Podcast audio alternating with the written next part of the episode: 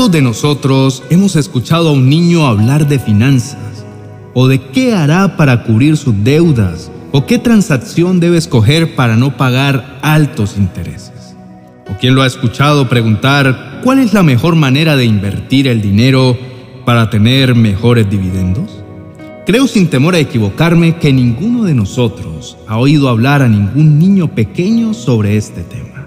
A él solo le interesa jugar, salir a encontrarse con sus amigos, participar de alguna fiesta de cumpleaños y cosas similares a estas.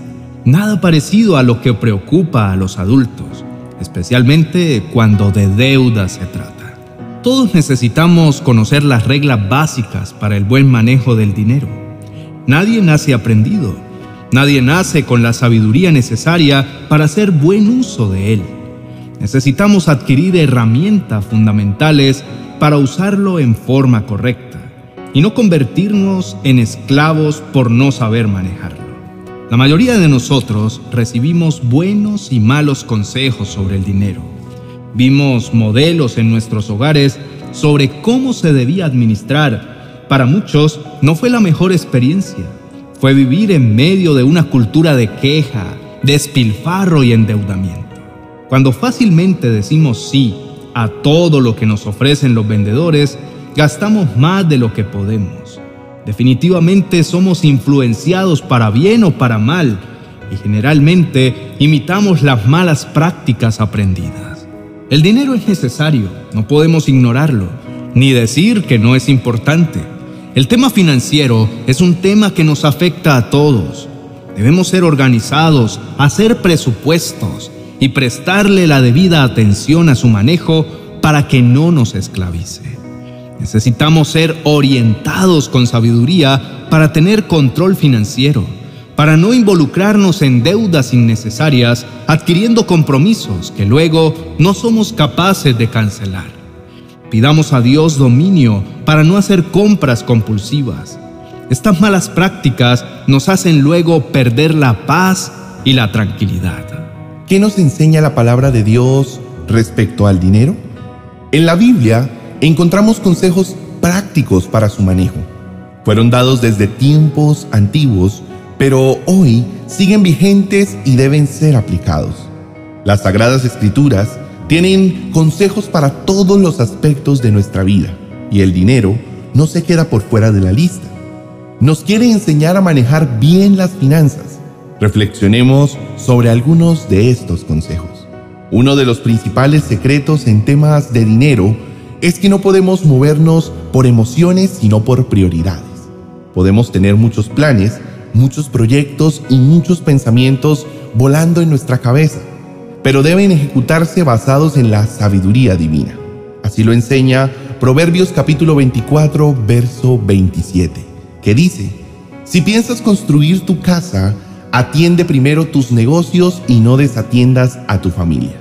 Al tener una entrada económica, Primero se deben atender las necesidades básicas de la familia y luego ocuparse de las demás cosas que se tengan en mente. Aquí no cabe vivir llenos de fantasías, ni prestar el oído a propuestas salidas de toda lógica, porque nos roban el tiempo, la energía y nos desenfocan de lo que verdaderamente es importante. Un segundo secreto es establecer un presupuesto que incluya los gastos esenciales como comida, techo, vestuario y estudio. También es necesario incluir un pequeño porcentaje de nuestros ingresos que nos sirvan de fondo de ahorro para imprevistos. Así, ningún gasto extra nos toma desprevenidos. Sobre esto, la palabra de Dios nos cuenta que José, el hijo de Jacob, interpretó varios sueños al faraón llamando la atención del gobernante. Según lo narra el libro de Génesis, capítulo 41, en Egipto se enfrentarían primero a siete años de abundancia que debían ser aprovechados, haciendo provisión de granos para el tiempo de escasez. José sugirió al faraón que escogiera a alguien sabio e inteligente como administrador para que guardara la quinta parte de las cosechas de todo ese tiempo. Y ese consejo fue muy acertado. Esa quinta parte sería el ahorro programado que José como administrador debía ejecutar durante los años de la abundancia en tierra egipcia. Esta escritura corrobora el secreto del ahorro. En los tiempos de abundancia no puede faltar el ahorro programado, así sea poco, para que al llegar los tiempos de penuria siempre tengamos todo lo necesario para la vida. Alguien jocosamente preguntó a un amigo suyo cuánto ganaba. El hombre se quedó un poco callado pues no quería revelar el monto. A lo que su amigo de nuevo le dijo, no me digas la cifra de tu salario. Solo ten en cuenta que lo que ganas no es lo que recibes, sino lo que ahorras. Porque lo demás lo gastas y nada se queda contigo. Si lo analizamos, tiene mucha sabiduría. Porque lo que realmente importa es lo que hemos logrado guardar como provisión. Lo demás toma alas. Así lo analiza el libro de Proverbios, capítulo 23, verso 5, diciendo que ponemos nuestros ojos en el dinero y al momento ya no está. También dice que no hagamos de las riquezas nuestra única meta en la vida, pues son como las águilas, abren sus alas y salen volando. Si llegas a verlas, muy pronto desaparecen. Mes a mes, solo nos quedamos con lo que logremos ahorrar para cuando vengan los tiempos críticos. Para hablar sobre las deudas, muy pocas las personas que hoy están libres de ellas. Realmente, deberle a alguien y no tener cómo pagarle es volverse esclavo suyo. A veces nos vemos involucrados en deudas por nuestra irresponsabilidad o por malos negocios, todo por creer en la honrabilidad de otros. Esto también está sustentado en la palabra de Dios que nos dice, el pobre trabaja para el rico, el que pide prestado se hace esclavo del prestamista. Nos hacemos siervos del que presta, quien además cobra altos intereses. Diferente a las deudas es adquirir compromisos y tener cómo cubrirlos. La mejor forma para no endeudarse es aplicar el método del si tengo conmigo dinero, compro, si no tengo dinero, mejor me espero hasta tenerlo. Endeudarse es fácil, pero luego viene la tortura.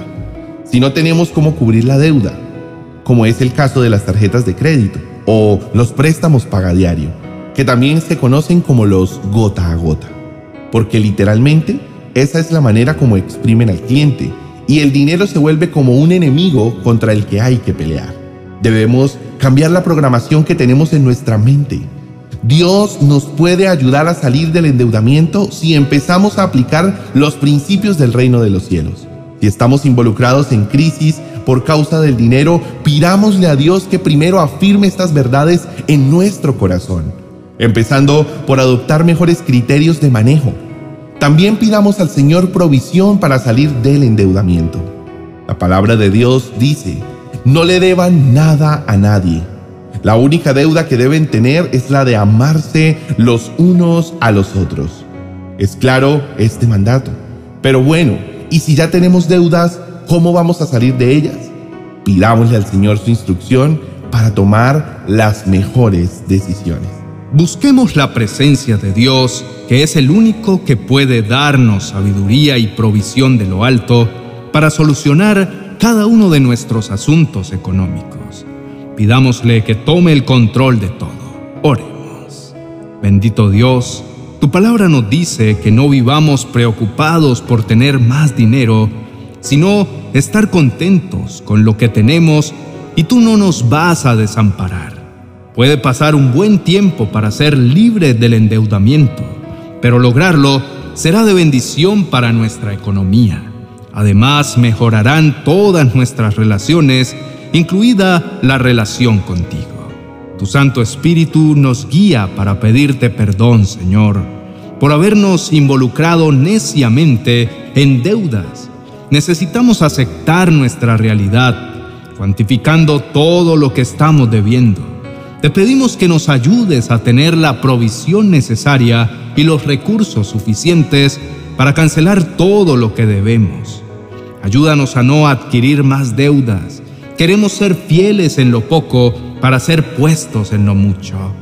Señor, te pedimos que nos ayudes a tener gracia delante de las personas a quienes les debemos dinero, para entrar en acuerdos con ellas, que nos permitan fraccionar la deuda y nos den la oportunidad de empezar a hacer abonos.